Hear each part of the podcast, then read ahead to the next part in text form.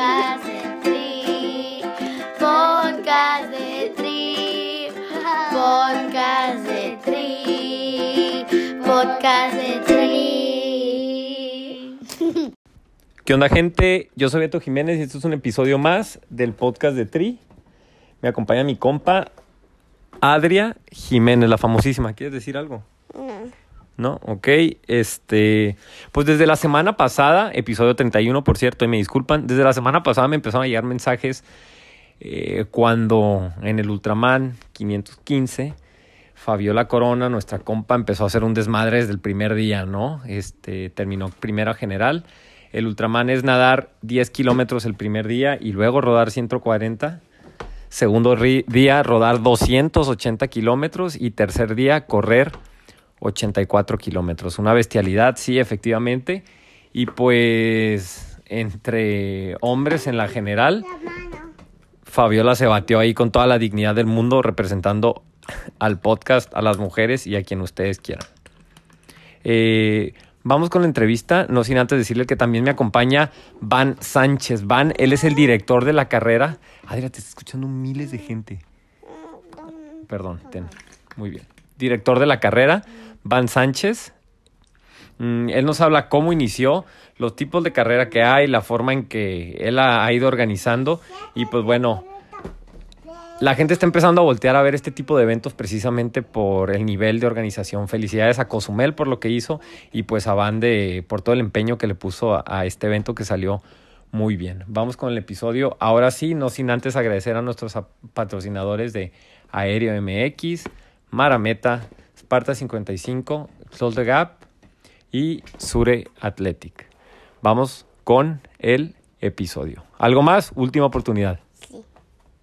Podcast de Tri. Podcast de Tri. Podcast de Tri. Podcast de Tri. Podcast de Tri. Oye, Fabiola, pues fíjate, después de la carrera, bueno, no después, ya durante, ya ves que, bueno, yo ni sabía que ibas a ir, ¿no? Ahorita nos platicas cómo estuvo la onda, pero ya durante la carrera y más porque pues, llamó la atención ahí en el, en la escena del Tri Nacional, el desmadre que hiciste el primer día, este, de líder, ya empezaste a recibir mensajes, oye, ¿qué onda? ¿Vas a hacer el race recap con Fabiola? Y el sábado, oye, ¿lo vas a hacer? Y el o sea, recibí como 10, 15 mensajes de gente que conozco y que ni conozco exigiendo a Fabiola Corona. Entonces, a la gente lo que pide. Ahorita estamos platicando de lo que le encantó a la gente tu episodio también. Entonces, este, dije, bueno, contacté a Fabiola y dije, lo vamos a hacer el jueves, viernes, la grabación, ya que esté más o menos entera, recuperada, ¿no? De la madriza. ¿Cómo andas? Todavía estoy en cama, ahorita estoy en el sofá patas para arriba, ya se me está deshinchando el cuerpo, Ajá. este, las aftas del labio ya se me están secando, pero sí fue una buena ultramadrina. Sí, Así, a bote pronto, a bote pronto. Llegó un momento en donde dijiste, así como que, güey, ¿qué es esto? O sea, como que, ¿qué está pasando? O ya lo esperabas así de bravo. No, ya lo esperaba así de bravo, pues tantos kilómetros, ya sabía que iba a ser una masacre total. El, uno, el día uno y dos no se me hizo, o sea, no su- sí sufrí, pero no tantísimo. El día que de plano vi la Virgen, el Diablo y todos los santos y todo lo demás, este fue el tercer día, que son los dos maratones seguidos. Sí. No, hombre, ahí sí me di una reventadota y, y sufrí nueve horas veinte seguidas. Y llegaste al punto ese en donde, o sea, la gente, por ejemplo, te habla de que, oye, ¿quieres agua? Y tú estás tan harta de que te enojas con ellos, ¿no? De que no, no, y te empiezas a desquitar con tu grupo de apoyo o no. ¿No Pero por supuesto, por supuesto. y insultando así a todo mundo pero, arriba abajo. eh, Y no tiene que pasar tanto tiempo. Con mi, con mi esposo Aarón, pobrecito, le digo Ludovico, porque desde los 15 minutos ya, ya sale mi Fiona que tengo dentro y me pongo histérica y, y ya empiezo como loca, crazy, a, a- a que todo me, me enoja o estoy irritable porque pues ya voy bien cansada y, y sí, hubo muchos momentos en, el, en el- la corrida que el pobrecito ah, me decía, Fabi, a ver, te doy, a- ahora qué quieres, perpetuo, en fis, este, agua mineral, eh, agua Cállate, de coco". cállate. Ay, Y yo, sí, y me decía, tómate un gel, y ya empecé yo de loca, no quiero geles, no quiero, no quiero. Y luego, ¿qué? bueno, toma algo. Le dije, pues sí, pero nada más quiero agua natural. O sea, al final ya nada más quieres agua natural y ya, ya estás harto, harto de, lo, de lo demás. Sí, sí, sí, Entonces de sí, hecho, se pusieron esposo- buenos los, los Los guamazos. madrazos, sí. Eh, Yo creo que a tu esposo, este, ¿a quién más? Este, Eh, Ana, pues la es- esposa, no, estoy hablando de ah. mis invitados, Ana, la- esposa, la hermana de Javi, Ay, qué bueno que no soy la única. a todos los, todos los grupos de apoyo de cada uno de los Ajá. que han venido al podcast, les voy a poner un, les voy a mandar un estatua también a ellos, a ellos más que el invitado. A ver, aguanta, ya no estamos, pobre Van, ya dice, ¿de quién es el podcast? También tengo aquí a mi compa Van Sánchez, este, él, de hecho, Van, si no sé si te acuerdas, pues nosotros hemos estado hablando desde que inició el podcast y, te ten- y, y nada más no se había dado el momento para que vinieras y poder hablar de la carrera. Te soy honesto, tenía miedo a, a hablar, a hablarte antes de que fuera la carrera porque la gente me iba a calentar la cabeza de que fuera y lo hiciera un mes, así con un mes de preparación o una loquera así. Este, sí tengo pensado aventarme en uno de estos años, pero aguántame poquito. ¿Qué onda, Van? No, pues Beto, ¿qué te puedo decir? Al contrario, gracias por, por invitarnos. Ahorita ya, como dijiste, con toda la calma, ahorita Fabiola ya está en su casa. Para mí es como el ultra acaba cuando todo el mundo ya puede llegar a su casa sano y salvo y ya está descansando y, y ahora sí que tratando de que su mente baje esa éxtasis de, de tres días y, que pueda recapitalizar todo el tema de, de lo que pasó en esos días, porque sí, eh, Fab no va a dejar mentir, pero sí es como si fuese un, un encierro. Yo nunca he estado en ninguno, pero sí ha sido como para todos como una experiencia demasiado, demasiado, voy a decirle traumática, ¿no? Yo le llamo retiro espiritual. Ajá. Exactamente, tal cual lo acabas de decir, Beto. Y nada, agradecerte por el espacio. Por, como siempre es un gusto darnos, darnos ese tiempo para poder compartir un poquito con la gente a la cual te debemos mucho, a la cual eh, se le tiene que, que, también informar y darle parte de todo lo que se hace en el mundo del triatlón, ¿no? Y ahora con todo este tema de las importancias de, de cómo poder llegar a la gente por internet, pues es súper fundamental Sí, sí, sí. iniciativa Y- que tú tienes, ¿no? Sí, digo, los ojos del triatlón mexicano estuvieron en, en tu evento el, el, el fin de semana, ¿no? Y ahorita ya vamos a, vamos a esa parte, ¿no? Para la gente. Primero háblanos de quién es Van Sánchez. Cualquiera pueda pensar que con la cara que tienes cinco años organizados no tienes 45 años, pero la verdad es que eres un niño. Dinos quién eres, qué has hecho y llévanos a cuándo decides, ¿sabes qué? Voy a ser director de carrera y vamos a hacer este Ultraman aquí en México. Háblanos de esa parte. Pues mira, Beto, mi nombre es Van Sánchez, tengo 25 años, nací en un prácticamente invierno de 1994, aquí en tu casa en Fernillo, Zacatecas. Y vaya, tengo tiempo corriendo, obviamente fui, fui principiante alguna vez. Eh, entré al equipo de triatlón y de, natación desde los 13 años aproximadamente. Ya a los eh, 15, 16, 17 estuve haciendo todas las distancias, siempre fui malito, como siempre, sigo siéndolo, pero muy aferrado, ¿no? Por, por cuestiones de, de, que nuestros papás, desafortunadamente, mis padres nos empujaban a, a, estar siempre activos en el tema del deporte. Fui muy hiperactivo, lo sigo siendo, y vaya, les tengo que agradecer esa parte a mis papás, ¿no? De que nos estuvieron siempre empujando al deporte y haz, y no te rindas, y échale ganas, y si pierdes, otra vez venga. Todo ese tipo de cosas nos fueron empujando, ¿no? Híjole, pues como atleta tengo ya un ratito corriendo eh, distancias largas. Empecé obviamente con el Ironman, mi primer Ironman lo hice a los 18 años, igual motivado mucho por, por, por hacer cosas distintas. Y hice tres Ironmans después de, de, de, mi primero, y a la edad de 19 años y 5 meses hice mi primer Ultraman, que fue el récord y sigue siendo el récord mundial como de youngest Ultraman finisher ahora sí que en todo el mundo. Y de ahí fue un parteaguas, ¿no? Porque ha sido como que demasiado, demasiado aprendizaje. Hasta hace seis, cinco o seis años no había nadie en México más que Iñaki, que le mando un saludo, Iñaki de la Parra, quien estaba haciendo Ultraman. No había nadie en México, siendo uh -huh. que este es un evento que tiene más de 30 años de existir, o sea, es demasiado longevo este tipo de carreras, pero en México vino el boom de triatlón, vino el boom del Ironman, pero no vino el boom de Ultraman. ¿no? Y entonces, uh -huh. como que dijimos, ok, estamos en la escena, estamos corriendo fuera, eh, hay gente que le interesa y pues, ¿por qué no intentar algo distinto, no? Que déjate, comento que a lo mejor a la gente, La gente, bueno, adelante, ¿Sí? continúa, continúa, continúa. sí, a lo mejor a la gente al momento de que escucha, es que hay solamente 20, bueno, hubo 20 corredores, entonces dicen, ¿cómo? ¿Cómo es posible eso? Pero créanme que encontrar a 20 personas dispuestas a morir, tal cual, es muy difícil. Sí, y el Ironman, o sea, este, los primeros Ironman pues eran de poquitas personas y ha ido cambiando como que la mentalidad de la raza mínimo dentro de los triatletas de, de- pues antes el, el Ironman era así una locura, una, una enfermedad, ¿no? Y ahorita es algo que está un poquito, voy a usar la frase, un poquito más normalizado y ya empezamos a, a ver como enfermedad la parte del Ultraman, ¿no? Como algo, no enfermedad, pues algo muy, muy, muy este, pesado, pero ya los que tienen mucho tiempo dicen, ah, pues es algo realizable, la única cuestión es, pues bueno, cuánto tiempo estás dispuesto a invertirle en el entrenamiento, ¿no? Que igual no sé si difieras conmigo, pero lo difícil es, pues obviamente la carrera, pero también este, preparar la carrera. Son unos, unas rodadas brutales, ¿no? Quisiera ver si nos puedes compartir más o menos, ¿no? Lo que se espera en cuanto a cargas de entrenamiento para una, este, para una carrera de ese tipo y que nos hables, pues, un poquito de las distancias, ¿no? En, en cuanto a qué consiste cada una.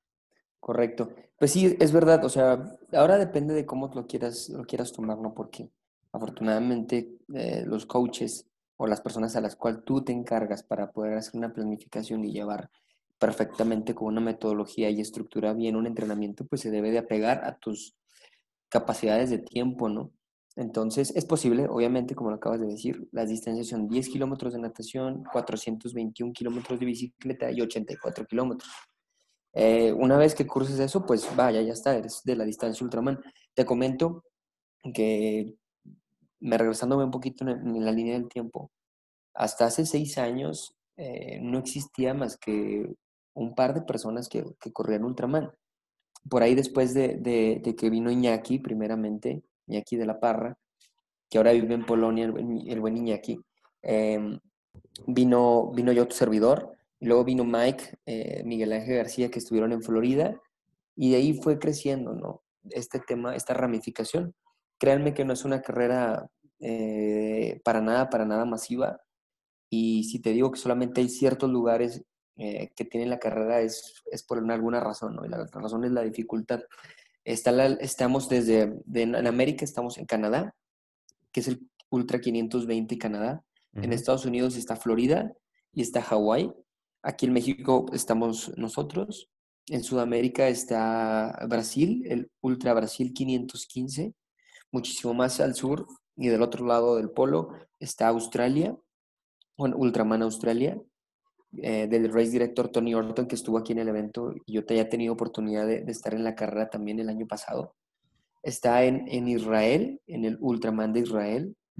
Está el Ultra Tri en España y este año 2021, después de cuatro años de haber desaparecido eh, la carrera en la que yo debuté en el tema de Ultraman, pues regresé al Ultraman de Gales. Ujú. Esas son solo las carreras que existen en, en todo el, el globo terráqueo que manejan la distancia. Y en cuanto a las cargas y cuál es la forma de prepararlas a diferencia de un Ironman. Sí, pues mira, aquí como te digo, o sea, aquí ya depende de, de lo que tú busques como atleta. Pero realmente es que para, para ganar un evento de estos, a menos que es un superdotado y un máster como Fabiola, que tiene una experiencia, híjole, Fab, desde que me estás escuchando ahorita ya del otro lado de, de la computadora, pero cuando yo tenía 13 años y viste la, no sé si viste la foto que le llevé a Ben al hospital con, con la revista esta de triatlón triatleta, Ah, sí. Sí. Eh, o sea, Faf es, es igual que Crisanto, igual que, que un Beto Villa, etcétera, etcétera, pues fueron nuestros ídolos o, o el yo quiero ser como ella, yo quiero ser como él. Entonces, pues híjole, ¿qué te puedo decir? Me siento bien feliz de, de que podamos compartir en este, ahora sí que en diferentes rangos, ¿no? Pero depende mucho de lo que quieras hacer como corredor. Yo me acuerdo, yo, yo, mira, yo me enteré de, con ustedes, el, yo, eh, bueno, sabía que existían, pero tuve un, este, conocí a Poncho Isaac, Poncho de hace dos años e Isaac Ávila del año pasado, no sé si te acuerdas de ellos, que Claro. fueron y lo hicieron, ¿no? Y yo veía sus entrenamientos y decía, puta, estos güeyes, o sea, el sábado rueda ocho horas y luego se baja a correr, no sé, 20 kilómetros, o este, perdón, el sábado rueda ocho horas y el domingo corre 60 kilómetros, ¿no? Y el viernes nadó 10 y rodó 10, o sea, el viernes nadó, no sé, dos horas y media y luego rodó tres más, o sea, unas cosas asquerosas que yo decía, no manches, o sea, Sí, aquí, aquí Y, ya y- y de- eso es lo que me, me llamó un buen la, un buen la, la, la atención. Saludos a Poncho y a, y a Isaac, por cierto. Y decía, güey, no manches, o sea, pero bueno, es cuestión nada más de, de hacerse la idea. Yo me acuerdo cuando veía los entrenos o las distancias o lo que tenía que preparar y dedicarle para hacer un Iron, se me hacía una bestialidad imposible y ahorita, pues digo, es algo que he hecho varias veces. Vamos ahora con la carrera ya, Fabiola. A ver, yo contigo me quedé en el podcast, en que estabas bien a gusto ahí en la cuarentena organizando los, los races, los, lo- este, este, el la Crown Race el virtual Crown Race, ah, y este, y pues que te ibas a preparar para las Olimpiadas de invierno y aquí y allá y todo, ¿no? ¿Cómo decides aventarte a la carrera? Que por ahí me enteré que era un reto, una cuestión así. ¿Cuánto tiempo antes y cómo la preparaste? Y llévanos así al día que estabas en la meta de que puta, me la voy a aventar. Pues todo surgió porque un fin de semana fuimos a comer una carne asada con unos amigos. Y justo en la carne asada, mi amigo este empieza a hablar sobre el Ultraman y no sé qué, y me empieza a retar el carajo y me empieza a decir, oye, ¿a qué no te atreves a hacer Ultraman? Este, y yo, y pues si me retan y me apuestan, yo soy buenísima para eso. Y le dije, claro que sí me atrevo, ¿cómo de que no? Pues ¿cuánto apuestas? No, pues tanto. Y, y se me calentó la cabeza el carajo y, y, pues acepté y dije, órale, sobres, va. Y al día siguiente le escribí a Miguel Ángel de Triathlon Store, porque yo sé que él ha hecho las cinco ediciones del Ultra de aquí de México y él también está metido en la, producción de lo del documental y es muy amigo de Van y todo eso. Le escribí a Mike y le dije, oye Mike, yo ya sé que, que hay 40 inscritos y ya, ya no se puede más, o sea, ya estaban los nombres de las 40 personas o algo así y ya estaban cerradas las inscripciones. Y me dice Mike, no, no te apures, Fabi, déjame hablo con Van y pues vo- voy a convencerlo y ojalá sí puedas No, aparte a- tú eres Fabiola. Corona, o sea, tú dices y la gente dispone, pues. O sea, Bueno, pero hay reglas. hay fa- o reglas, no van, van, ¿sí o no? O sea, hay, hay rockstars a los que no se les no se les pone ningún pero, ¿o no? Pues no, pero fíjate que aquí el, el tema, eh, Beto, era el siguiente. Aquí el problema era la pandemia, o sea, estábamos intentando montar una carrera en medio del desmadre, porque si sí, sí, sí, sí. Sí, Entonces, sí, sí. Perdón por interrumpirte. Ahorita, ahorita vamos a esa parte, pero bueno, perdón, dale, dale, Fabiola. Entonces, ¿tú qué dices? Me la Bueno, vi. pues total de que van, eh, me contactan, eh, me contacto con el van y muy buena onda el van. Me dijo, claro que sí, Fabi, eh, este, bienvenida, que no sé qué. Pero no manches, dije, o sea, ¿en qué demonios me metí? No tenía tiempo suficiente como para entrenar tanto. Y la verdad es que yo no entrené tanto como todo mundo. Vi que en Strava rodaban 200 kilómetros y se bajaban a correr y, y muchísimo y nadaban un buen y no me empecé a asustar. Dije, no, no inventen. Yo nada más, lo más que rodé en ruta fueron 150. Y lo más que nadé seguido en la alberca, cuatro. Y lo más que corrí, que odio correr en pavimento, me fui a correr trail con Germán Silva a Zacatlán de las Manzanas, que fue lo más largo que hice, fueron 32 kilómetros, pero de trail. Y ya, ni siquiera hice bricks y no hice tanto como todos. Y yo, pues la verdad es que sí estaba aterrada. Dije, no manches lo que me espera. Sí, pero al final de cuentas, o sea, este, bueno, todo el mundo sabe que eres, un camión de diésel y que sí lo ibas. Bueno, yo nunca dudé, dije, no, esta morra va a hacer lo que quiera en la carrera. Y ahora, háblanos, Van, ahora sí de lo que decías, ¿no? De cara a la carrera, ¿estuvo en algún momento en duda? Tú generalmente apruebas cierto número de participantes y obviamente te fueron cancelando derivado, mm, pues primero pues por el miedo a los contagios, muchos por las restricciones de vuelo y otros porque simplemente pues no tuvieron la oportunidad de entrenar. Me imagino que la gente el tiempo que estuvo, estos, estos este, eventos los empiezas a preparar un año, seis meses, cuando mínimo antes. Y pues si no tienes albercas, si tienes restricciones, si tienes el estrés, el estrés mental que provoca la pandemia para algunos, los que dependen de, de giros comerciales que, que tuvieron que cerrar. En fin, pues no fue un año normal y esa falta de normalidad le pegó al, al evento. Háblanos de esa parte, ¿no? De querer armarlo y si estuvo en duda hacerlo, ¿no? Porque yo me acuerdo estar así grabando, inclusive cuando me comuniqué contigo, decía, puta, pues igual el evento ese ni se, ni se haga. Tú tienes la ventaja de que son menos participantes y pues bueno, se puede hacer como el distanciamiento ahí social un poquito más fácil, pero platícanos ahí cómo estuvo la onda. Sí, pero para sentarte el tema del entrenamiento es como dijo Fabo, o sea, a lo mejor ella sí eh, ya no le alcanzó mucho tiempo, pero hay gente, vaya, voy a decirle entre comillas, común, que sí tiene que entrenar perfectamente y sí se ocupa realizar una buena planificación para poder ejecutar bien la carrera, ¿no? No es imposible, normalmente viene gente que es, eh, voy a decirle, no es común y corriente, pero es padre de familia, eh, es trabajador, tiene tres hijos, ama a su familia, además comparte con ellos es la carrera, entonces... O sea, la que, la que admiramos aquí en el podcast, ¿no? Somos comunes y corrientes, ¿no? Al fin de, fin de cuentas todos somos humanos, a lo mejor con un tornillo más flojo que otros, pero ya está, somos iguales y siempre, siempre hay tiempo para lograr cosas que la gente cree imposibles. Pero sí hay que tener cuidado, me gustaría dejar esto bien sentado, el tema del entrenamiento, porque eh, hay que hacerlo por, por salud, sí, pero hay que acercarnos siempre a un especialista, ¿no? A alguien que se dedique al tema de, entrenamiento, que pueda decirnos cuáles son las mejores opciones para realizar la carrera. ¿Sí? Sí, ah, y... Ah, perdón, continúa, continúa, pensé que le había cortado, continúa. el tema de, de si estuvimos en, tela de duda, obviamente que sí, eh, todo el mundo lo sabe, eh, ahora sí que agradezco a todos los corredores, a todos, absolutamente a todos, porque cuando nos dieron luz verde de, venga, vamos con todo, vamos a meterle, eh, lo, que, lo que les pedimos que es súper complicado y costoso son las pruebas, ¿no?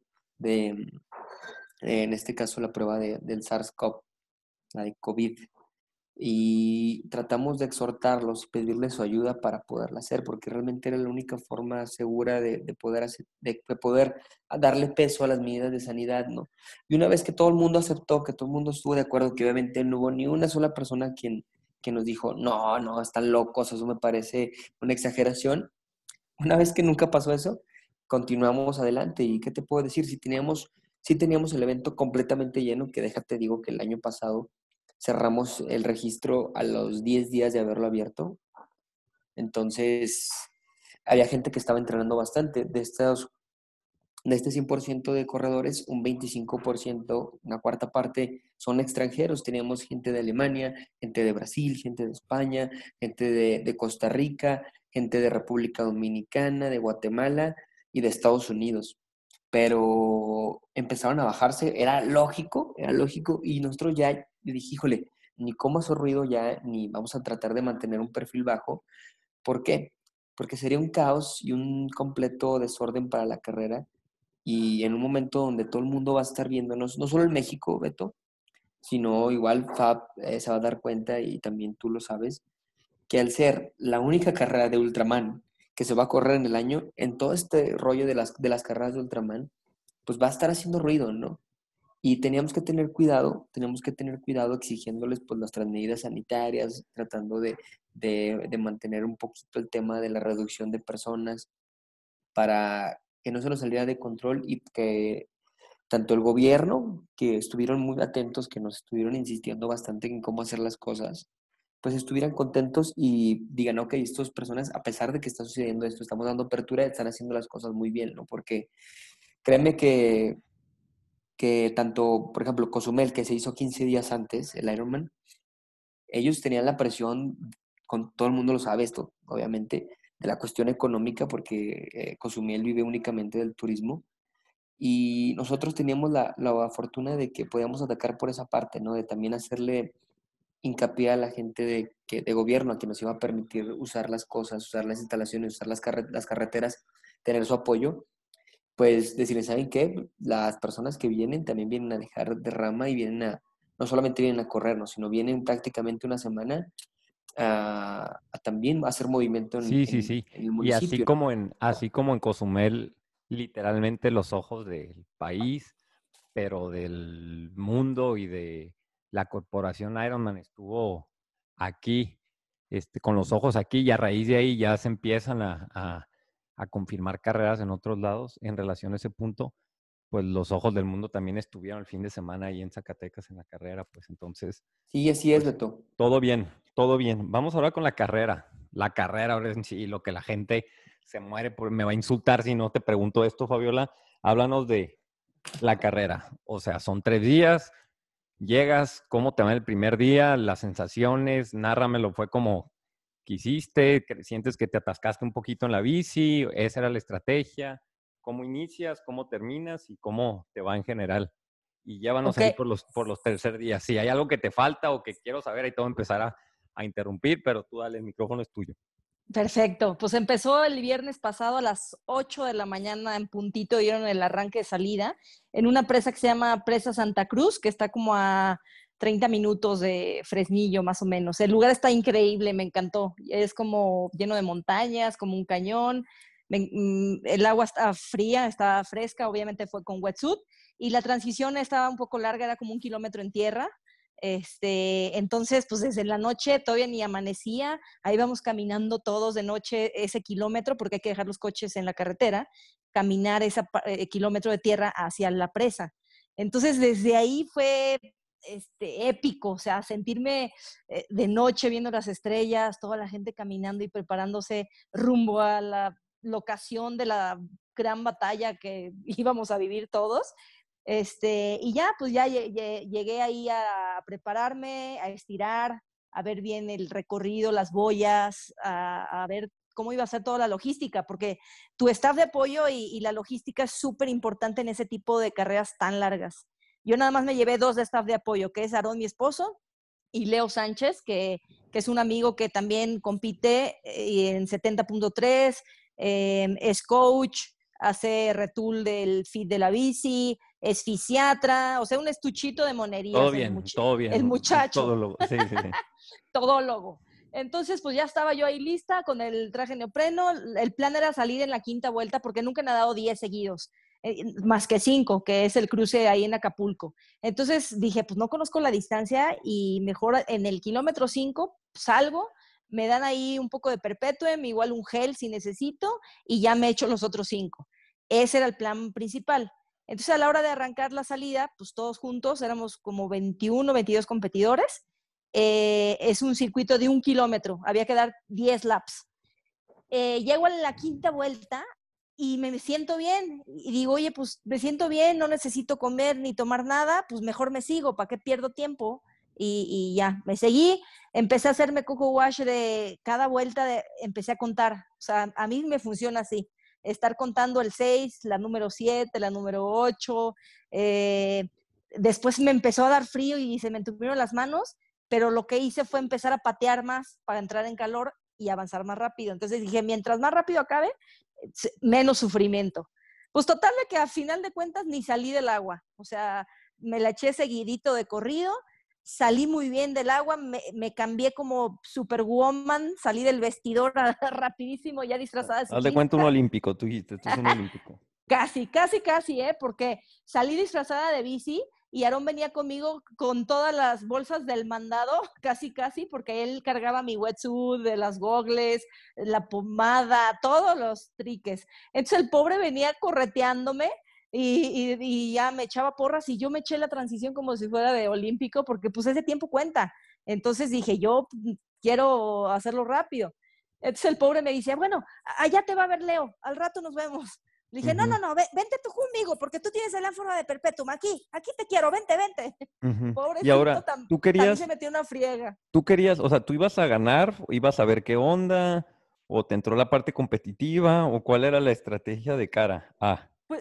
Pues es que yo sabía que en la parte de la natación es, pues, es mi fortaleza y, me sentía cómoda. Entonces dije, si puedo sacar un colchón de tiempo en la natación, pues yo sé que los hombres van a, quizá van a rodar más rápido, pues porque son hombres y están más fuertes. Y, obviamente, pues yo quería, yo iba por la general, yo no iba por la de mujeres, porque pues nada más éramos tres mujeres y, y además, pues me gusta echar carreras con los hombres. Entonces, pues yo, yo la verdad es que iba por la general y, no quería que me alcanzaran en la bici. Entonces me subo la bici y eran 140 de bici. Pero la ida estuvo endemoniada porque había un viento horroroso que dije, no manches, si así va a estar el viento toda la bici, ¿qué demonios? O sea, ojalá sea a favor o en algún momento me ayude el muroso viento. Entonces, ya de regreso, gracias a Dios, ya mejoró mi velocidad porque sí tenía planeado tratar de rodar a, a 31, 32 kilómetros por hora promedio, pero de ida sí me fue re mal por el viento. De regreso ya me fue muy bien, viento a favor, y llego a la meta en 7 horas 33 en primero general. Entonces, no, hombre, eso me dio como que un punch y mucha motivación como para seguir luchando por ese lugar. Tú dabas por hecho que te iban a, a alcanzar en la bici. Sí, seguro, porque además eh, venían personajes de los perrones, o sea, venía el famosísimo Bambán, que es un cuate de 34 años de Monterrey, que parece un cavernícola salvaje que no sabe lo que significa el dolor, es coach y llevó como a cinco atletas a este evento y ha hecho no sé cuántos mm, a Ultraman, o sea, tiene un colmillote largo y retorcido. Y el otro es, es un chamaco de 26 años que se llama Alex Rangel, que, que, es de Guanajuato, pero vive en Los Cabos. Y él también ya lleva, no sé, cuatro Ultramans y luego ya hizo un Ultra King, que es el de non-stop, el seguido. Y, y, tiene sus tiempos en Instagram que, que, que, me puse a investigar. Claro que me tengo que poner a investigar a mis enemigos. Entonces me puse a investigar su, su Instagram y ahí vienen sus tiempos. Récord en 5K, en 10K, en 21K. Y, y, le vi sus tiempos y dije, no manches, Dios estoy bendito. entre puro, puro león rasurado. ¿Y cómo fue el segundo día? Pues ya descansas y el segundo día pues venías a... a sí, el, bueno, a ese morir, día... eh, a morir con meta- dignidad, ibas con, a morir con dignidad. Claro. Este, ese día llegué a la meta muy contenta, me, me subí a la cama de masaje, ahí está una chava que te estira súper bien, con también una tina de hielo, pero el chiste es de ahí estirarme y de volada me fui a la cabaña, una cabaña que nos prestó Van, padrísima, las afueras de Fresnillo, entre puros sembradíos de chile, frijol, no hombre, me sentía en el campo padrísimo.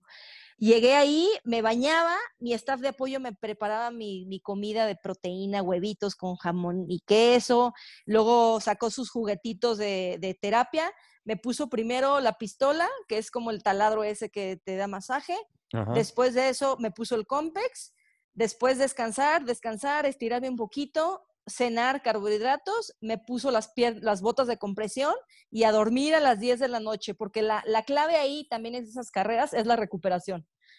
Y el día siguiente arrancó más temprano, en lugar de las 8, fue a las 7 de la mañana, todavía de noche con frío, desde el Monumento de la Bandera, que es ahí en Fresnillo, y nos esperaban 200, casi 280 kilómetros de bici. Y pues ahí ya, ya ubicaba yo quién, era quién, porque yo no sabía quién era ni Alex, ni el Bambán, ni nadie. Uh -huh. Pero ya con los tiempos, pues todo el mundo analiza los tiempos, los nombres, y ya ubicaba ahí a mis, a mis rivales acérrimos. Y que iban por ti. Ahora, se, salen por tiempos, ¿no? O sea, salen y según la ventaja que llevas, sale no, el siguiente, ¿no? no, no, juntos? salimos todos al mismo tiempo. Ok. Todos al okay. mismo tiempo, fue controlado, nos fueron guiando lo, las patrullas para salir de Fresnillo y ya una vez saliendo de, de, de Fresnillo, ya nos sueltan y ahora sí a la cacería. Todos contra todos, perros contra gatos y obviamente el Bambán sale a tope, luego Alex, Alex también sale a tope y yo voy por ellos y, y no, se, se, puso bueno, ese fue el mejor día porque fue una batalla entre los tres, campal, campal, campal. Eh, una total... batalla de 280 kilómetros, ¿no? sí. es un sprint de un olímpico, o sea, ubíquense. Pues sí, yo quería ir por, mi ritmo, porque tampoco puedes ir echando carreras, es un evento tan largo que, que si sigues el ritmo de alguien más te puedes reventar. Entonces tienes que seguir tu plan y tu ritmo y no, no el del otro. Pero pues de todos modos sí soy bien competitiva y dije, a ver, el Bambán ya le gané en bici el primer día y al Alex también. O sea que hoy también voy a intentarlo, me vale. Entonces, este, Bambán se fue adelante, yo iba de segunda, luego Alex. De regreso fue lo mejor de todo, subir a la Bufa, que es como la montaña más representativa de Zacatecas. Y esa subida a la Bufa estuvo de 10, porque resulta que yo alcancé al Bambán, Alex nos alcanza a Bambán y a mí, y ahí vamos los tres echando carreras y puros leñazos y ataques y uno adelante, uno atrás, uno adelante, uno atrás. Total de que llego a la, dije, aunque sea la cumbre voy a llegar primero porque además estaban grabando por lo documental y habían drones y un chorro de familias y gente echando porras uh -huh. también. No, pues eso te prende y te motiva más. Sí, Entonces, de hecho, vi en, este... Instagram, vi en Instagram, o sea, estuvo bien documentado la parte donde tú lo atacas y luego te atacan a ti, es una pinche carnicería. Sí. Y yo decía, estos, o sea, van el kilómetro 270 y se están matando entre ellos. Digo, ¿qué le pasa a la gente? Pero bueno, y luego, y luego. No, y luego también es, es mucho, además de logística, también hay que saber qué llevar de equipo. Y, y, por ejemplo, Alex Rangel, él decidió llevarse bici de contra con su casco de contra. En cambio, yo decidí llevarme mi bici de ruta, casco normal, porque se me hace más cómodo, y, y, llevé, claro, Cube, y llevé una barra larga para, para ir en la U. Y el Bambán, no, ese Bambán, ese es, ese es un cavernícola. Ese llevó bici de ruta, sin U y un casco de contrarreloj. O sea, se veía medio raro aquello.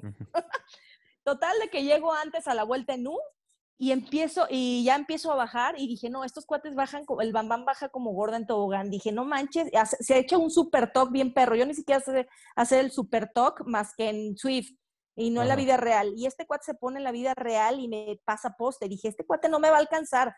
Entonces le saqué una buena ventaja en la subida, empecé a bajar lo mejor que pude y, y, Alex es el que venía tras mis huesos, pero resulta que volte, me dice mi staff de apoyo con el, con el micrófono, con la cosa esa, eh, Fabi, Alex ya se quedó en, en, su camioneta de staff de apoyo. Y yo dije, no manches, si se paró, algo le pasó. Pues ya después supe que el pobre se descompensó y se le bajó el azúcar y le estaba dando el, dando el patatús. Y dije, no, pues de aquí es cuando, ni modo, ni modo, Alex, ahí nos vemos. Entonces le empecé a dar todavía más duro porque dije, pues es que hay que aprovechar que ahorita me siento bien, porque si no... Y ya, pues le seguí dando y dije, ay, ojalá pueda ganar la segunda etapa también. Se me antojaba un chorro. Dije, no, no, sí, dale, dale, dale. Le seguí dando y, y un poquillo antes de llegar a Fresnillo, que me conecta otra vez el muroso Bambán. Hijo de la mañana. Cada que le daban abasto a él, yo lo atacaba. Y luego cuando él me da, cuando yo sacaba un gel o una barra, él me atacaba. Entonces nos, nos dimos otra vez con todo.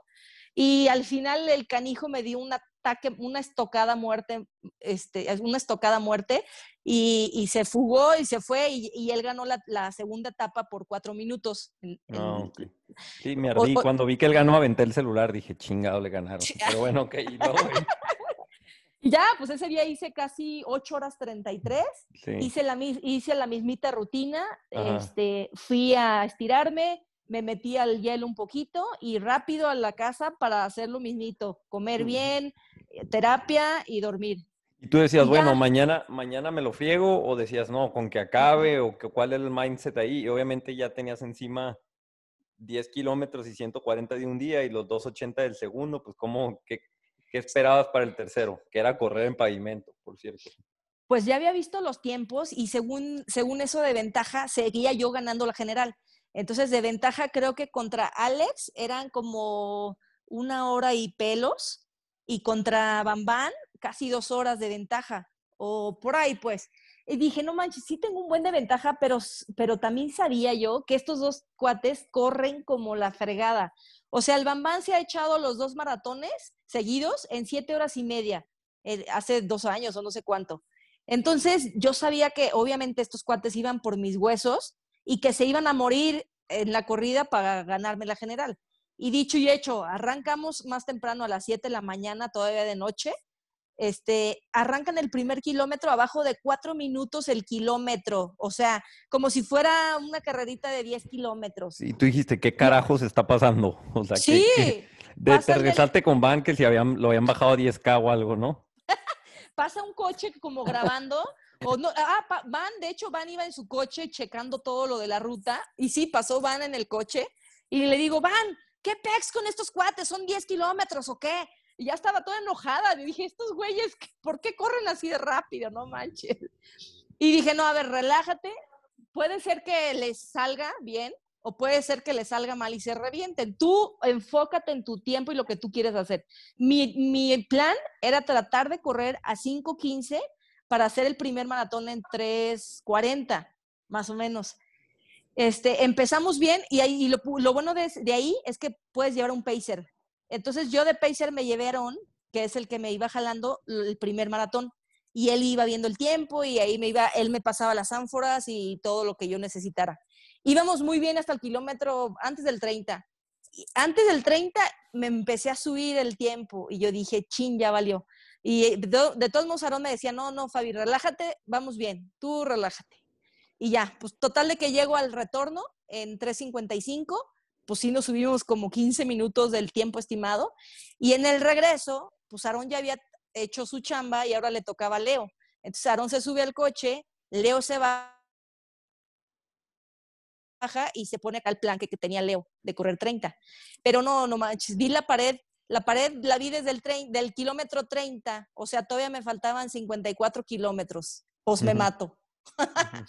no, ya le sufrí, o sea, me di una reventadota, de regreso le sufrí gachísimo, y no tanto, no por hidratación, ni comida, ni suplementación, ni diarrea, ni vómito, náusea y todas esas cosas que a muchos les dan. Por eso no, como que no sé si me faltó entrenar más gimnasio o fortalecer las caderas o las rodillas o qué sé yo, pero lo que a mí más me dolía era el dolor del cuerpo, de los huesos, como que la cadera del lado derecho ya no podía ni caminar porque la cadera me dolía, las rodillas. Entonces, el dolor de cuerpo es lo que ya el ritmo me lo bajó un chorro. Sí, como falta de volumen, ¿no? Sí, no sé, pues es que es mucho impacto, mucho tiempo de impacto. Eh, en el pavimento, no sé qué, qué fue. Pues total de que al final este, hice casi nueve horas 20, o sea, me subí un chorro. Mi plan era hacer, yo quería tratar de hacer ocho horas y media y tratar de bajar de las 25 horas de tiempo total. Pero pues no, el- mi tercer día fue el reventose y me subí a, a 9.20 y llegué chillando, o sea, vi, vi el infierno ahí ese día.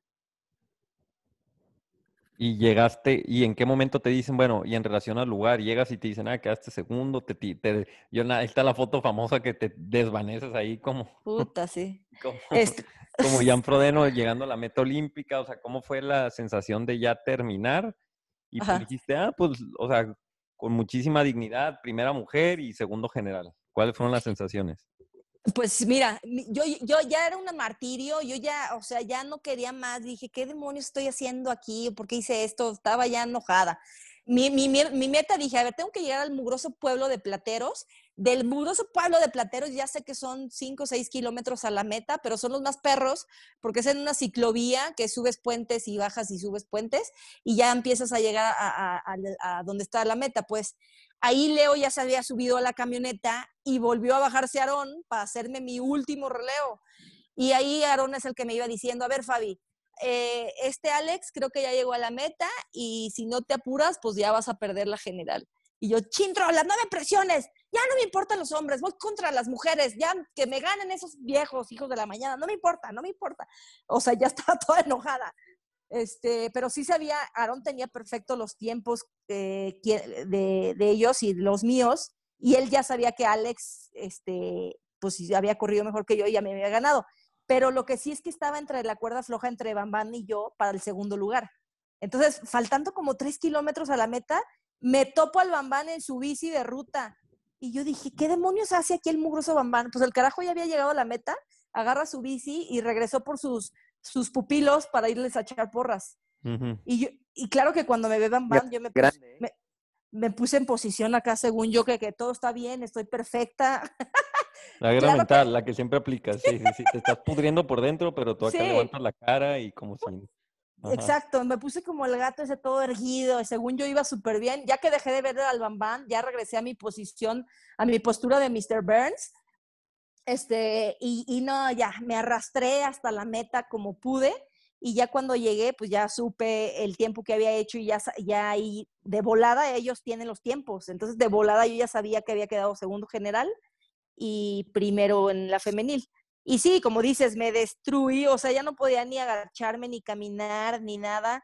Quería echarme en el piso así como res y no moverme nunca más. Oye, a ver, ahora van. Ya, la neta nadie va a saber. Es más, de hecho nadie escucha el podcast. ¿Tú le ibas a Fabiola o qué? Sí, no, es como que no lo escuchan, claro que sí, ahorita con, con todo esto, que obviamente sí, eh, la gente va a querer saber que los chismes, ¿verdad? Así que ventaneando. Trinotas, se llama Trinotas. Saludo a mi compa. Bueno, no voy a decir nombres, pero saludo a, los, a la gente de Trinotas. Así. Hay otro podcast paralelo a este que se va a llamar Trinotas de puros chismes de triatlón. Pero bueno, continúa, a ver, no tiene nada que ver. Pues mira, una cosa que te voy a decir muy personal y para todo el tema de, de la organización es que para mí es muy importante y para nosotros que participen mujeres, porque Fab, igual que, que Delia, igual que Fer, quien estuvo eh, en la línea de salida, nos demuestran algo, ¿no? Es que, pues obviamente que ya estamos en el, en el 2020-2021 y que las mujeres pueden hacerlo muchísimo mejor que los hombres. Ya está claro, Fab, eh, para muestra ahora sí que un botón, ¿no? Fabiola lo hizo increíble. Acá sí, en el tema de a quién le íbamos, a quién no le íbamos, eh, viene algo que sí era experiencia, que la tenía Mario. Yo conozco a Alex ya de hace rato y a mí Alex a veces le falla muy bien la cuestión de cómo ejecutar la carrera, pero es un gran atleta, corre como... Él corrió en Olimpiada Nacional cuando estaba más chavito, era, era corredor de pista, por eso corre perro. Pero Mario es así como que súper apasionado y ves cabezadura, ya a Fabiola ya le tocó ahí aventarse toda la ruta con, con él. Y realmente venía Fabiola y a mí Fabiola llega el día jueves. Sí, cuando nos vimos, miércoles o jueves, no recuerdo ahorita. Y me dice, me dice Aarón, me dice, es que Fabiola no hace caso, no, no me, no me, yo le trato de dar también consejos y, pues bueno, no, a ver cómo nos va, pero la verdad es que entrenó poco. Pero Fabiola lo trae de agencia, o sea, Fabiola es una gran atleta y cuando la vine a dar dije, no, o sea, o aquí hay de dos, o no sabe qué le espera o Fabiola la va a romper. Ya acabó el primer día y dije, no, no la van a parar. Corrió muy bien y ya al día siguiente estuvimos en contacto y, lo vimos muy bien y dije, ok, se va a poner sabroso esto, ya olvidémonos del tema de los hombres y mujeres, sino vamos con el tema general. Y yo sabía que no, se le van a dejar tan fácil a Fabiola porque, seamos honestos, o sea, uno como hombre nos cala, no sé, híjole, se viene, ahí viene esta chava y vamos a dejarle, a darle, a darle. Y yo creo que fue una guerra, Fabiola, menos que, que tú me digas lo contrario, muy mental durante toda la bicicleta. O sea, estamos hablando de, de prácticamente todo el día que estuviste ahí peleando con Bam que lo traías eh, de repente tú atrás y luego tú adelante y cambiaban y no se dejaban. Y no sé si en algún momento me gustaría que me dijeras eso y le dijeras a la gente si hubo algún roce de palabras, porque nosotros en todas las horas que estuvimos en el carro siguiéndolos, no vimos más que puro semblante de te voy a chingar y a ver quién llega. no, pues roce de palabras, no, nada. Ni una palabra. ni, una. ni una palabra. nada más hechos, nada más hechos. Él sabía y tú sabías, o sea, todos sabían lo que está en juego y nadie decía nada. Eh, claro, claro. Qué duro. Bueno, es, una, es un botón, ¿no?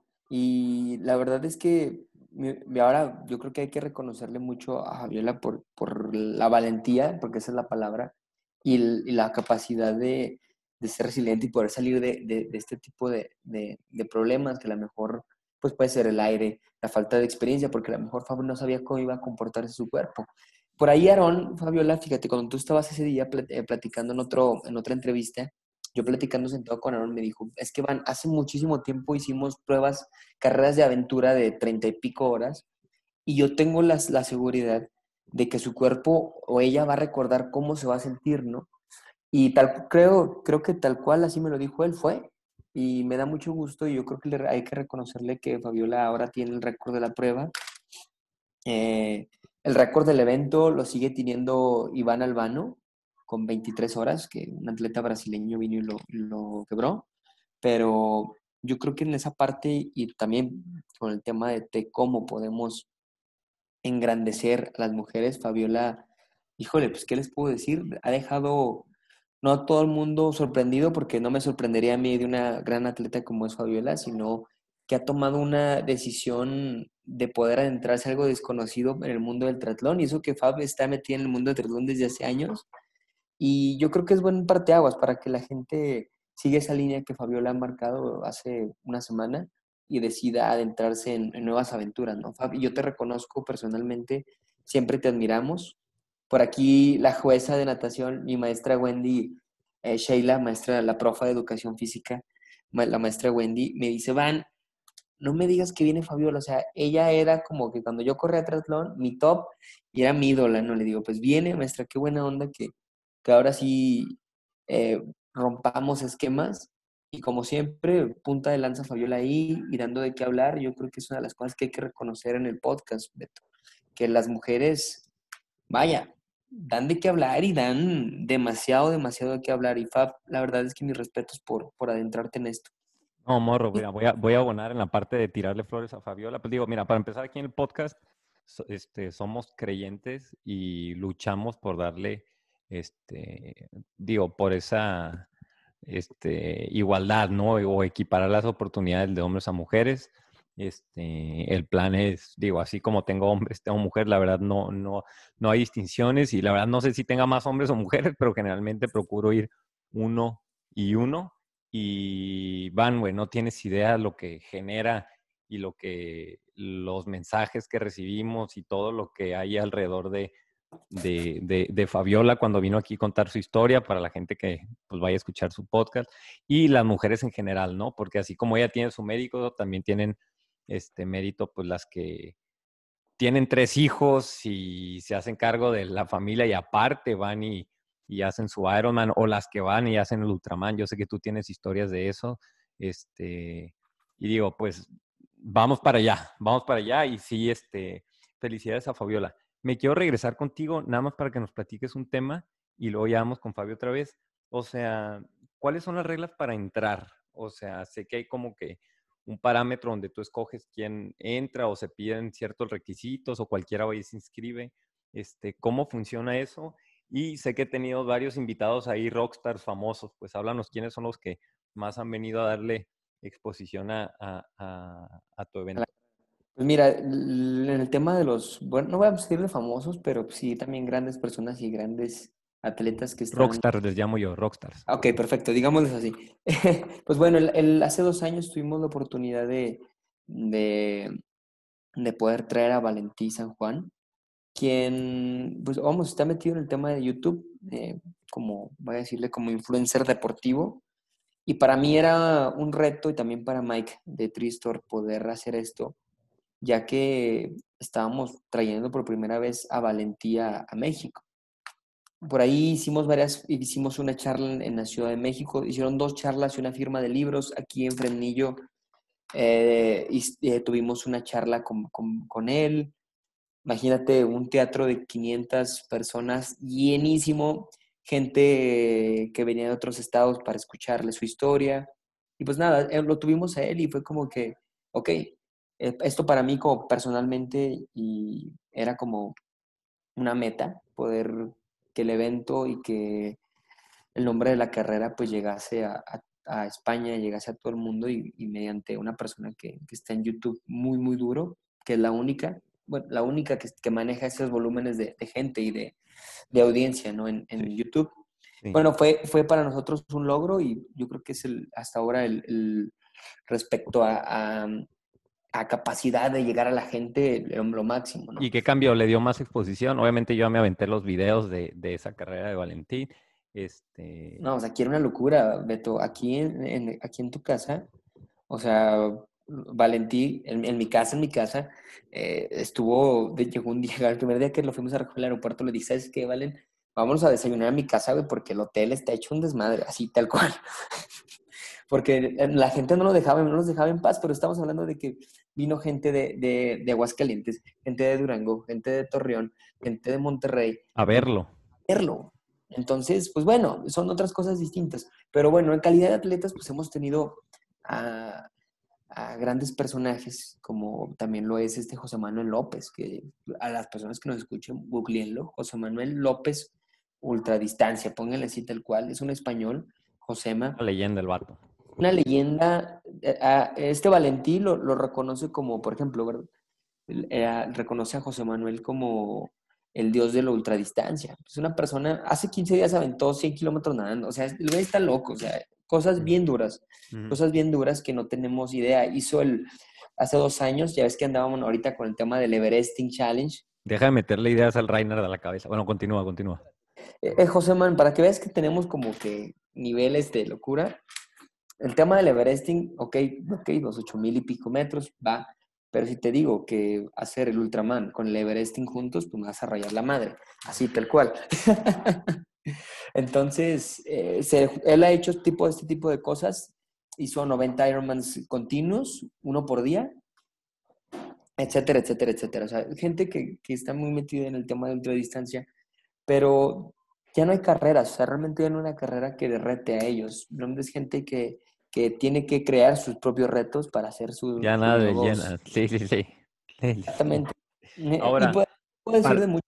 Sí, Perdón, sí. deja- yo creo que el tema de igual de reconocer a las mujeres, eh, el año pasado Sami Portilla, que Sami yo la reconozco un montón, cinco hijos, impresionante. Yo no tengo hijos, ni, ni perro, ni nada, y me apenas nos da chance para entrenar bien. y la cantidad de mujeres y de personas que han estado acá, este año estuvo Fernanda Cantú repitiendo que se accidentó una semana antes y tuvo el valor de, de venir aún con fractura de, de, eh, de cadera prácticamente, vino a correr, solamente pudo hacer 30 kilómetros de bicicleta, estuvo batallando mucho. Delia Luján, que igual es mamá, que es nutrióloga, em, que es gente, voy a decirle, que, que vive un día a día común, pero pues que su mente realmente está en otro lado, ¿no? Su mente está en muy, mucho más arriba de lo, de lo, del promedio. Sí, con, con algunas de ellas ya he estado este, mensajeándome y la verdad es de que Sammy, Fernanda, no, no, no, o sea, yo tengo un, este, una admiración especial para esos nombres que acabas de decir, porque la neta, es que Sammy creo que la ganó la semana, el año pasado, ¿no? De Sí, mujeres. Sammy corrió muy Con bien. cinco hijos, gente. Entonces yo no sé de dónde la gente a veces saca pretextos con ese tipo de cosas. Si yo con el podcast de una hija apenas puedo preparar con dignidad un 73, yo no sé cómo le hace ellas, mis respetos, la neta. Sí, mis respetos, mis respetos. Correcto, Beto. Así Porque es. aparte no son personas que les valga un pepino sus hijos, ¿no? Tú ves cómo están dedicados a ellos y a su familia y esto y lo otro, y aparte entrenan, pues, o sea, hacen el sacrificio que se necesita en otros lados para poder sacarlo, pero no sacrifican a la familia, ¿no? Porque a veces la gente dice, ah, sí, tiene cinco hijos, pero nunca lo... No, están ahí, entonces, pues mis respetos a todos ellos. Para Sí. entrar, dinos cómo está la onda para entrar, porque ahorita, ahorita precisamente está, este, está recibiendo solicitudes, este, no te voy a mandar la mía todavía, pero este, ¿cuál es para la gente que, que quiere? Número, bueno, sí, ¿cómo está la onda ahí? Bueno, menos mal que no te vas a escribir, porque si no, Beto, pues ya estarías adentro entrenando. Ya, Oye, ya, bueno, el primer punto, uno es llenar la hoja de, de la aplicación. Esa se encuentra en ultramxseries.com. Eh, la descargas, ahí mismo la, no la puedes hacer llegar mientras, en, una, en un box para enviar las aplicaciones que tenemos en la página de internet. La llenas a mano, no la envías y ahí vienen los datos, ¿no? Ahora viene la parte importante, el punto número dos. Eh, realmente, ¿qué buscamos en la gente, en los atletas? Uno, buscamos sí el tema de experiencia y dos, buscamos que realmente nos aporten, porque aquí eh, la carrera como tal viene a, contar historias. Tú vienes a contar una historia, tú vienes a vivir una experiencia, no a recorrer solamente la distancia. Y créeme que desde el primer lugar hasta el último lugar tienen algo que contarnos, ¿no? Con el tema de lo que viene siendo currículum y cuáles carreras he acabado, si puedo aplicar o no puedo aplicar, es muy factible que puedas entrar si estás metido en el tema de Ironman, obviamente del full Ironman, y también tienes experiencia corriendo maratones y muchísimo mejor también si tienes experiencia corriendo ultramaratones. Por ahí tengo el, el caso del Capi, de Héctor Torres, quien estuvo corriendo, el año pasado hizo de crew con una persona de, de República Dominicana y este año me dijo, ¿sabes qué, Van? Yo quiero hacerlo. Él viene migrando del ultramaratón y del maratón. Él tiene más de 50 maratones finalizados y tiene 100 millas, eh, carreras de... Ha hecho carreras de ultradistancia muy reconocidas aquí en, en México de trail. Entonces, él viene emigrando de, de este tipo de cosas, pero yo sé y platicando con ellos que realmente tratamos de involucrarnos mucho con los atletas, yo sé que eh, son personas muy capaces y cualquiera que sea el reto, pues lo pueden hacer, ¿no? También está el caso de Javo, de Javo Torres, que era su segundo triatlón, que era su segundo triatlón de Monterrey, pero esta persona, guía de alta montaña, había ganado la Ruta Madre, no sé si la conoces, Beto, esa carrera en, en Monterrey, en Nuevo Sí, León. sí, sí, sí. Ganó la- este, este canijo ganó la Ruta Madre el año pasado junto con Mario. Entonces son personas que yo las dejo un, un mes en la montaña y, y hacen una civilización ahí arriba, ¿no? Sin problema. Entonces, yo creo que buscamos el tema de, de la gente que nos escucha, no se asusten, nos pueden escribir, eh, pero sí lo que pedimos es eso, principalmente estar muy metido en el tema del Ironman, que hay mucha gente que lleva 10 Ironmans o más y nunca se ha preguntado si existe algo más, más que eso. Y si lo hay, estamos acá. Ok. Oye, y tengo una curiosidad, mira, hay un, hay un documental, y por ahí va mi pregunta, no sé si lo has visto, el de Barkley Marathon, que está en Netflix. Claro. Ok, para decirle a la gente, vaya a Netflix. Es básicamente una carrera que, que creó un vato allá en Montana, no sé dónde, donde este, literalmente es un loop en las montañas de 53 kilómetros. Entonces tú das tres vueltas a ese loop y pues suman 160 kilómetros, ¿no? Sí, 100 millas. Ajá, sí, sí, sí, 100 millas con 20 mil pies de desnivel y es una zona así de literalmente de montañas en medio de la nada, ¿no? Entonces la gente pues se hizo muy famosa y ahorita derivado al documental pues ya se pudrió la cosa, ¿no? Recibe, él dice, recibo miles de, de solicitudes de gente que quiere hacer la carrera, que es literalmente corriendo en montañas, la han ganado triatletas y de hecho únicamente el menos del 10% de las personas que va a la carrera la completa. Entonces, pues digo, se ha hecho muy famosa, es algo medio hipster, no cobra inscripción, o sea, la inscripción es, a veces cobra un dólar, a veces pide unas placas de donde vives del carro, cuestiones así bien locas. Es una persona que lo hace por el amor al arte. Pero bueno, él cada año, a mí me encantó esa parte, dice, cada año hago una ofrenda. O sea, cada año le doy entrada a una persona que no sabe ni lo que chingado está pasando, pero sé que no lo va a acabar, pero es como que la ofrenda que yo le doy a la carrera, ¿no? Es un vato que no ha hecho nada, un vato que no sabe ni qué está pasando, nada, mandó la solicitud y, lo manda ahí al, matadero, ¿no? Y es el que no va a terminar. ¿Haces tú también la ofrenda famosa o no? no, no, no. Fíjate que el tema de Barkley, creo que solamente seis personas lo han acabado, si mal no recuerdo. Solamente seis personas lo han acabado, ajá, y tiene que esas completar las tres vueltas, pues. Sí, o sea, el completo, ¿no? O sea, no el Happy Run o algo así que le llaman, pero bueno. No, no, no, el Barkley Marathon, de 100 millas, 20 mil de elevación. Solamente como un par de personas lo han acabado. Y no, Beto, acá no tenemos eso, porque, bueno, No quieres demandas. No, déjate las demandas, pero sí nos ha pasado varios incidentes. De hecho, déjate digo que en los cinco años de la carrera solamente dos personas se nos han ido al hospital de urgencia dos personas. Eso significa que, vaya, todos se preparan muy bien, pero tienen contratiempos, tienen problemas y pues hay fallas. Solamente dos personas en cinco años. Esas dos personas fue una persona de Guatemala, eh, el, cirujano eh, Martín Echeverría, papá de, Red Zion, de esta Michelle Echeverría, que es muy conocida en el tema de ultraman y ultradistancia. Su papá se nos fue al hospital hace tres años y este año tuvimos un caso que fue el de Ben Lawrence de Estados Unidos, de, Michigan. Ben una persona ingeniero eh, de profesión que venía a acabarlo, tenía experiencia corriendo ultramaratón, tenía ya un par de Ironmans, venía todo como en orden. ¿Y qué pasa? Tuvo rhabdomiólisis, que es una falla eh, renal muy común en, el tema de ultradistancia, y híjole, fue un problema porque él no estuvo hidratándose. Más o menos le faltaron unas 8000 mil calorías, más aparte el tema de, líquidos, ¿no? Para poder hacer la carrera. Él acaba la carrera, cruza la meta y me dice, Van, tengo que irme al hospital porque estoy orinando sangre. Así, tal cual. Eh, tu Dios bendito, vámonos. Vámonos, súbalo en la ambulancia y veme. Apenas el día de hace dos días atrás, saliendo del hospital, no con él, porque a diferencia... De hecho, no pudimos grabar porque andabas ahí en el hospital todavía, ¿no? Sí, perdóname mucho. Por, o sea, nosotros no lo dejamos a nadie solos y es nuestra responsabilidad tratar de salir. Y más cuando vienes viajando solo, imagínate, estás en otro país, no conoces a nadie. O sea, nosotros nos jactamos de ayuda y de la familia y es lo que nos corresponde. A mí, ahorita me vas a escuchar la gente un poquito, un poquito ronco, pero me la paso los tres días con él ayudándolo, bañándolo, me tocó bañarlo, me tocó atenderlo completamente a mis posibilidades, porque ahorita ando roto de la, de la clavícula, pero ahora sí que no hay de otra más que entrarle, ¿no? Por eso nos tomamos muy en serio para la carrera, porque pues valientes somos muchos, pero sí hay que ser conscientes con este tipo de cosas, ¿no?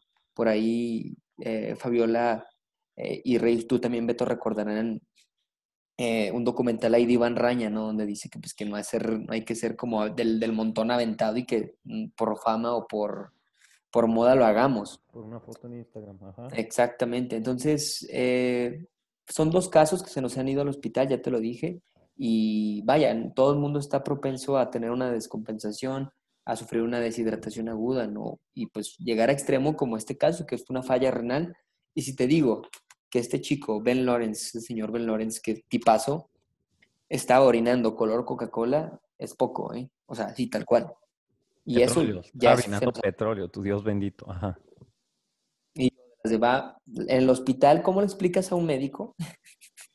¿Cómo le explicas a- al médico, tanto el especialista como el internista, que, que le echan muchas ganas, que acaba de correr, que sea cual sea el estudio que le hagas, va a salir mal de todo porque acaba de correr Ultraman? Sí, sí, sí. Sí, sí, sí. Entonces, imagínate al doctor, que ayer rodó 240 kilómetros el vato. ¿no? A ver, ¿cuánto, güey? Así. así, es que imagínate yo con el doctor, es que acaba de venir, o, o justo ahorita terminó de correr dos maratones. ¿Y, y cómo? 84 kilómetros, wow, ¿no? Es que no, y no, nada, nada de los estudios. espérame, espérame, pero ayer, güey. Ah, sí. Sí, sí. Y, y pues bueno, ya, ya fue, fue dado de alta, no los dejamos, igual como los cuidamos, pues se les reconoce su esfuerzo de venir.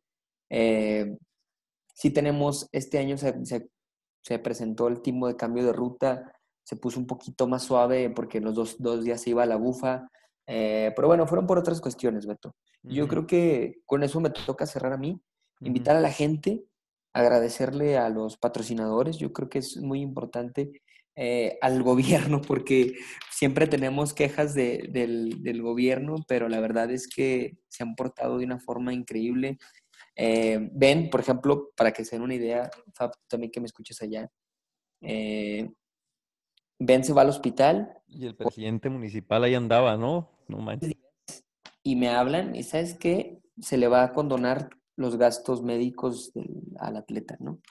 Y, y platicando con Ben, eh, le dije, oye Ben, ¿sabes qué? Pues eh, por órdenes de aquí, pues se te va, va a ser todo lo que tú ahorita vayas a requerir, que fue bastante, déjenme les digo que fue bastante, de estudios, de chequeos, etcétera, eh, que, en un, que en algún otro momento pues hubiera sido carísimo para, para él. Bueno, comparado con, con el tema de los gastos de Estados Unidos, pues yo creo que no hay mucho, Sí, pero... No, no manches. Sí. Pero bueno, de todos modos, eh, hicimos una donación entre él y nosotros, entre la carrera, al hospital, porque a las únicas personas quienes se les condona eh, los costos médicos son a los indígenas. En este caso, los indígenas que encontramos acá, pues, los verdaderos mexicanos son los huicholes, aquí en el estado de Zacatecas.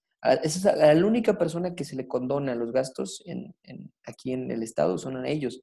Y tener esta oportunidad y que estén tan cerca del tema del gobierno, pues tengo que agradecerles, no nos queda de, de otra, ni que nos dejaran hacer la carrera con las medidas, que nos apoyara policía, que Fabio ahí eh, vio que sí hay bastante apoyo porque la gente se preocupa, ok, esa carretera abierta, pero pues qué onda, ¿no? Pero créanme que el tema de seguridad, a Fabiola ni- la motocicleta la siguió nuestra Toda la moto y la- carrera. toda la carrera. Entonces, híjole, no hay ningún, no hay ningún problema en ese aspecto, Beto, y si me, si me lo permites, ahorita me lo dices, me gustaría mencionar a, al menos a un par de, de las empresas Dale, Eh, dale, dale, dale. es que, que nos apoyan, ¿no?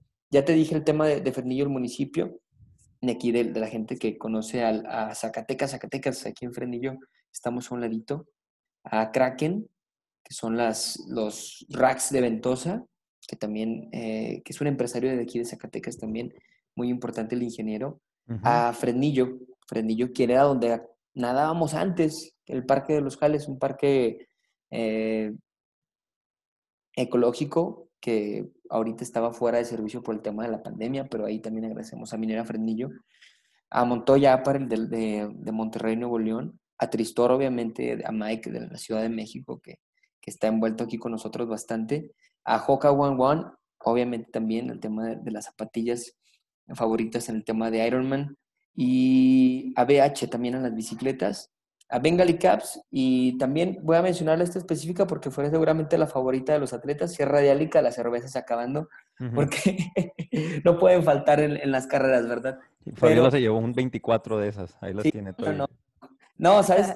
Este Aarón, me, me dio mucho gusto que Aarón estuviese contento, que, que estuvieran aquí ellos, porque al fin de cuentas, creo que como te dije hace ratito, y Fabio ahorita no me va a dejar mentir, Fab, realmente vienes a contar una historia y te llevas historias de acá, con la gente y con lo que vives. Y realmente el hecho de que Ultraman y Ultra MX, la distancia, se pueda llevar en, esa, en ese orden de ideas, en venir y contar una historia y encontrar los verdaderos, los verdaderos perdón, valores que es Ohana, alógico Kua, amor, familia y ayuda, pues vaya, eso es realmente el objetivo de la carrera, no ganarla, no perder, no hacer X un tiempo, sino encontrarte contigo mismo con estas tres cosas. Algo que me encanta a mí de, de, la carrera desde hace años que la estoy siguiendo es de que buscas tú, buscas eso, ¿no? Y, y, hasta cierto punto lo trato de, de replicar en el podcast. Quien va a la carrera, cualquiera de fuera se puede dar cuenta que forma parte como de, de una, de una familia. O sea, yo conozco a 15 personas, bueno, una de 10 a 15 personas que lo han hecho y todos se sienten parte de la familia este, Ultraman, este MX, la que tú organizas, pues porque por el trato que se dan, pues, y eso, pues pura madre, o sea, para nada lo sientes de, de Iron Man, ¿no? En Iron Man eres un número más, pues, y eso que buscas es algo que igual tratamos de replicar en el podcast en cuanto a quién viene, pues pasa a formar parte de, de la familia Podcast de Tri. Entonces, este, me encanta, pues me encanta eso, me encanta lo que está haciendo, me encanta que, que la gente sigue volteando para acá. Es una carrera que, que empezó y se ha ido afianzando. Siento que tiene todavía para rato y el Ultraman es algo, y el triatlón en general, pues es algo que ha ido creciendo y, este, y pues esperemos que, que, que siga creciendo más. ¿Algo que quieras agregar tú, Fabiola, antes de irnos? Este, pues eh, de eso que llegamos a la meta y, y, pude conocer a todos los competidores, a los staff de apoyo, la mayoría de ellos son pues los familiares, el hijito que acompañó al papá en la bici, en el maratón, los papás de Alex, este, pues ahí como que se hizo muy padre el ambiente, conocimos a toda esa gente y, y como dice el, el, lema de Ojana, que la familia siempre te apoya, pues en mi caso es mi familia peluche, porque siempre nos agarramos el chongo pero al fin y al cabo, llegando a la meta, este, se nos olvida y nos queremos más y recordamos esta gran experiencia. Entonces es una parte pues simpática y muy divertida. Fue un gran fin de semana. Y pues nada, quiero agradecer a Van, quiero agradecerles por, por este evento, por dejarme competir a pesar de que ya estaban cerradas las inscripciones y invitar a todas las mujeres a que, a que prueben estas locuras aunque sea una vez en la vida. Yo dije que era mi debut y despedida, pero pues quién sabe qué pase. Pero yo creo que sí, porque sí es una, es, es insano, es una, es mortal esto, pero eh, seguro tiene la espinita eh, mucha gente que quiere saber si son capaces de, de, lograr terminar esta carrera. Así que los invito a que, a que sí lo prueben, aunque sea una vez en la vida. Y sobre todo aprovechar que, que nada más hay seis en el mundo y uno está en México. Así que eh, que se inscriban y que prueben esta experiencia que es única. Pues sí, cerrar con eso, ¿no? Con que nada más hay seis en el mundo y, o sea, mil respetos, la neta, a Van, con la edad que tienes y estar metido en, en, en, lo que estás haciendo y todo lo que le dedicas y todo, o sea, mil respetos, la neta, de parte de todos aquí en podcast es muchísima admiración a ti y obviamente a Fabiola, que es, o sea, que está hecho con una tela aparte, agarró en... agarró Dios y dijo, a ver, tráigame esta tela súper diferente para hacer a Fabiola, porque eres, eres de otro planeta, Fabiola, y te felicitamos. La gente aquí, o sea, lo que generas tú, o sea, no lo genera nadie. Entonces, muchísimas felicidades a los dos. Este, gracias por venir al podcast de Tri y les doy la palabra a Van para que se despida y a Fabiola para que se despida. Sale, Van. Pues bueno, Beto, muchas gracias. Y sí, claro, nos esperamos aquí cuando gusten en su casa y Créeme que, que, lo hacemos con mucho gusto. También está el tema del 355, que es la mitad de la distancia en Cozumel. Eh, igual pueden buscar de la misma forma. Tenemos convenio con el Ultraman de Canadá y el Ultraman de Australia. De igual forma, si les interesaría a las personas que nos escuchen viajar, Australia un poco más complicado que Canadá, pero con gusto, ¿no? Y otra vez reconocerle a Fab. La verdad es que estamos muy contentos de, de que lo hizo excelente.